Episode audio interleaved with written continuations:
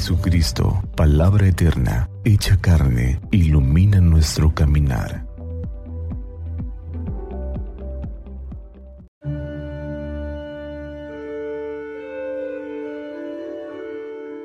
...13 de diciembre... ...martes tercero de Adviento... ...del Santo Evangelio según San Mateo... ...capítulo 21... ...versículos del 28 al 32... En aquel tiempo dijo Jesús a los sumos sacerdotes y a los ancianos del pueblo, ¿qué les parece? Un hombre tenía dos hijos. Se acercó al primero y le dijo, Hijo, ve a trabajar a la viña. Él le contestó, Ya voy, Señor, pero no fue. El padre se, dirigió al segundo y le dijo lo mismo. Este le respondió, No quiero ir, pero se arrepintió y fue. ¿Cuál de los dos hizo la voluntad del Padre? Ellos le respondieron, el segundo. Entonces Jesús les dijo, yo les aseguro que los publicanos y las prostitutas se les han adelantado en el reino de los cielos. Porque vino ustedes Juan, predicó el camino de la justicia y no le creyeron. En cambio los publicanos y las prostitutas sí le creyeron. Ustedes ni siquiera después de haber visto se han arrepentido y han creído en él. Palabra del Señor. Gloria a ti, Señor Jesús. Saludos en Cristo nuestro Señor.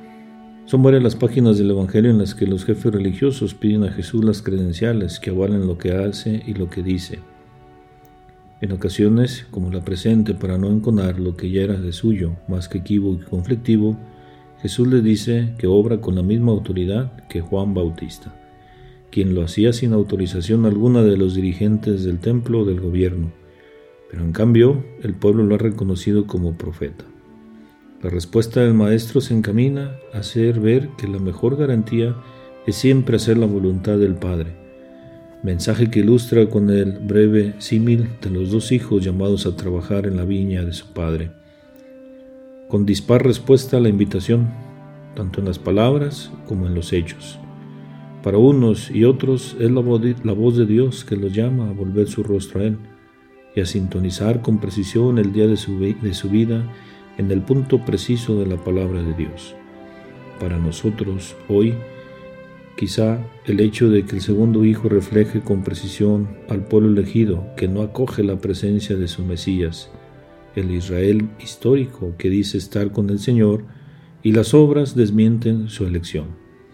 Hoy, lo más ilusionante de esta página del Evangelio es que los que perciben la oferta de la amistad de Dios, los publicanos y las prostitutas, escuchan su llamada y dan pasos de conversión.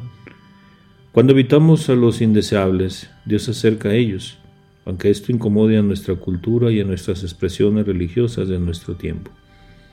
Bueno es revivar la frescura de estas palabras para no derivar en profesionales de la religión, de cuyos labios no se nos cae el nombre de Dios, pero quizá insensibles a la voluntad del Padre que está en el cielo, quiere, que quiere que todos sus hijos vivan en paz y dignidad.